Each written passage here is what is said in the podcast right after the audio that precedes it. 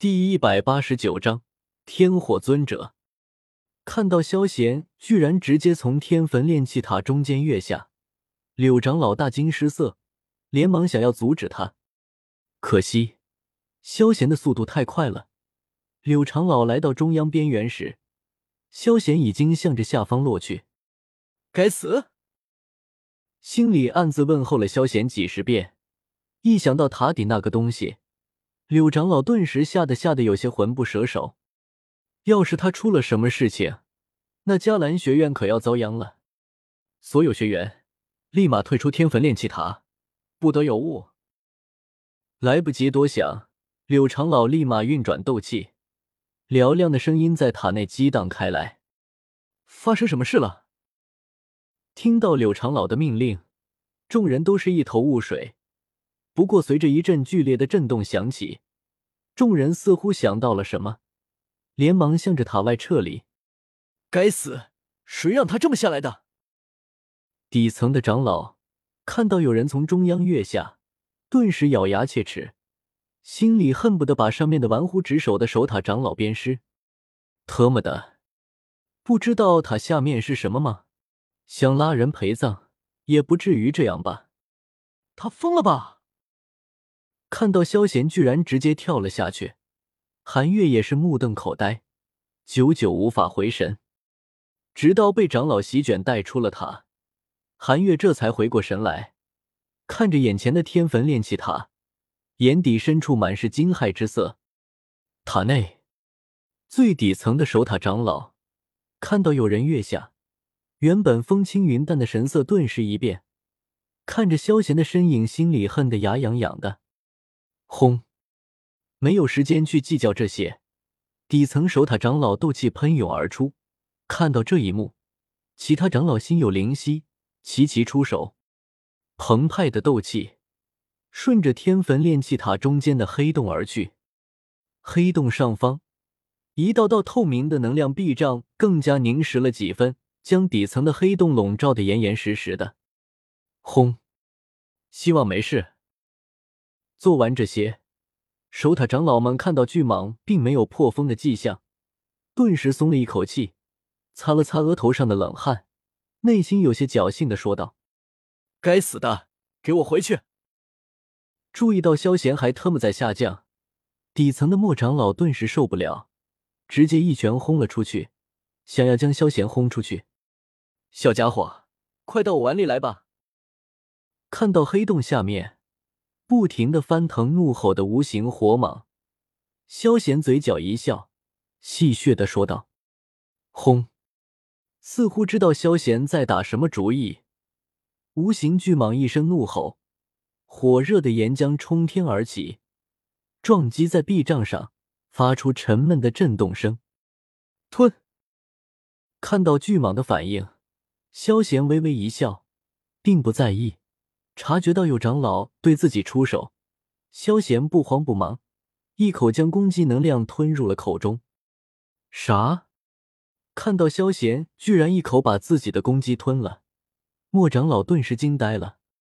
还不等他回神，就看到令人惊悚的一幕：只见萧贤身体直接透过了能量壁障，进入了黑洞内。我撤草会吗！看到这一幕，莫长老张大着嘴巴。不知道用什么语言来表达他此刻的心情。莫不是封印坏了？其他长老目送萧贤进入黑洞，一时间脑子里满是疑惑，还以为封印出了问题。一名长老试探的出手，斗气击打在封印上面，噗呲！顿时，封印中的一道防御能量直接激射出来，将那名长老直接打成了重伤。尼玛，到底怎么回事？看到封印没坏，诸位长老更加疑惑了。通知大长老，我们必须做好准备。随着一位长老开口，其他长老回过神来，众人面面相觑。几位长老立马快速离开，各自去通知准备去了。众人脸上满是严峻之色，没有一点懈怠。他们知道，一旦出了事。他们要面对的是什么？反观萧贤这边，进入黑洞下落了一段距离之后，萧贤成功的落在了岩浆上，入眼处一片火红，灼热的岩浆冲天而起，连空间也因为热浪而变得有些扭曲了。好在萧贤体内有两朵异火，面对包裹全身热浪，还有那灼热的岩浆，萧贤倒是没有什么担心的。你怎么不攻击我啊？看到无形巨蟒白色的眼睛，眼睛直直盯着自己，萧贤嘴角微翘，开口问道：“吼！”似乎知道眼前之人在挑衅自己，火蟒发出一声怒吼，眼睛死死的盯着萧贤看了几秒，随后一头扎进了岩浆内。火蟒灵智虽低，但感受到萧贤身上那两股异火，以及萧贤本身实力不弱。陨落心炎显然并不打算和萧贤硬碰，逃跑干什么？真是无趣！看到陨落心炎居然逃跑了，萧贤撇了撇嘴，感觉很是无趣。对于陨落心炎并不感兴趣。萧贤看了看岩浆，身体全部被虚无吞炎包裹起来，也一头扎进了岩浆内，在岩浆里面下潜了很久，萧贤终于着陆了。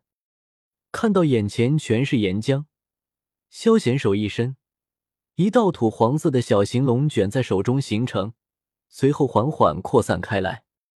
岩浆被龙卷风腾出了一片真空地带，萧贤身处龙卷风的中央，倒是一点没有影响。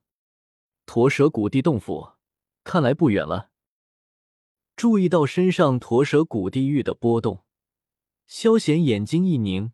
斗气化翼飞奔而去，下到地底岩浆世界。萧贤当然不可能只是为了陨落心炎，以系统的暴发户脾气，自己获得系统异火压根不算困难。他的目标是古地洞府。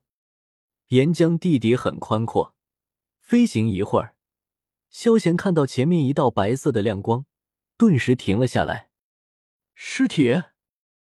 看到白光内包裹着一具骨骸，萧贤眉头一挑，随后将注意力放在了骨骸上面的火焰上。看来没错了，点了点头。萧贤随后对着尸骸说道：“天火死了没有？”天火尊者，MMP，老子没死也被你气死了。你是何人？怎么知道本尊？知道隐藏不住了。一道灵魂体飘荡而出，是一位头发洁白的老头，眼睛死死盯着萧贤。天火尊者凝声问道：“这是虚无吞炎，风怒龙炎？卧槽！”还不等萧贤回答，天火尊者注意到萧贤身上的两朵火焰，直接爆了粗口：“尼玛，不是说只能够收服一朵异火吗？这话谁说的？”老子要打死他！天火天尊感觉心里格外的不平衡。